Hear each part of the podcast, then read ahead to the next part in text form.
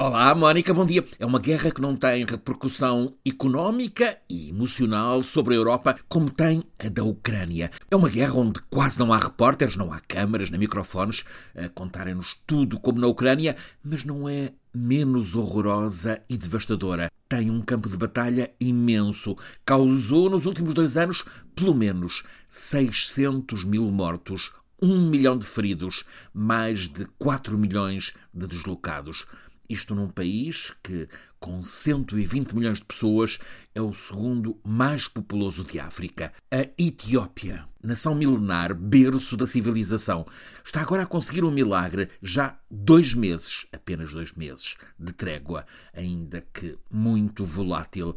Isto depois de dois anos em que a Etiópia esteve em guerra com ela própria. O exército do país, em confronto armado, com armas pesadas, com os poderosos rebeldes independentistas do antigo reino montanhoso do Tigre, situado no noroeste da Etiópia, fronteira com a Eritreia. Estes do Tigre são os minoritários, são os rebeldes nesta história, mas dominaram por muitos anos a cena política, económica e social da Etiópia. Fizeram-no em regime de ditadura e com grande repressão. Queixam-se de, nestes últimos dois anos, terem sido alvo de tentativa de limpeza étnica pelo exército da maioria etíope. Ora, quem lidera esta maioria etíope é um Nobel da Paz, o primeiro-ministro Abiy Ahmed. Ele recebeu o Nobel por ter conseguido bem a paz com a vizinha Eritreia mas logo no ano seguinte, 2020, deixou de rastros a boa imagem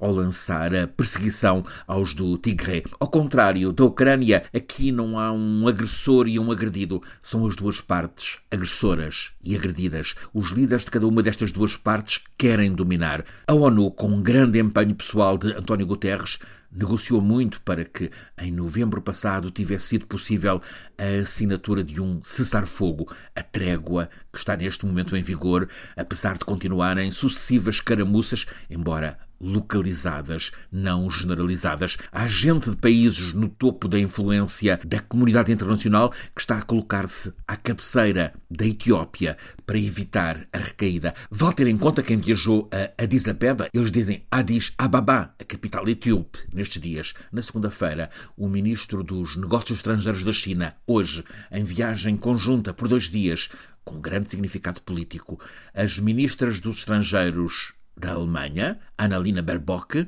e da França, Catherine Colonna. As duas, sempre lado a lado, reúnem-se com delegações do governo, também da frente do Tigre, e ambas com ajudas à reconstrução, numa parte e na outra, de facto, do mesmo país. Elas estão a lembrar-nos que a guerra não é apenas a da Ucrânia. A da Etiópia Tigre é um outro horror. Está a ser possível, há dois meses, o cessar-fogo há que o robustecer.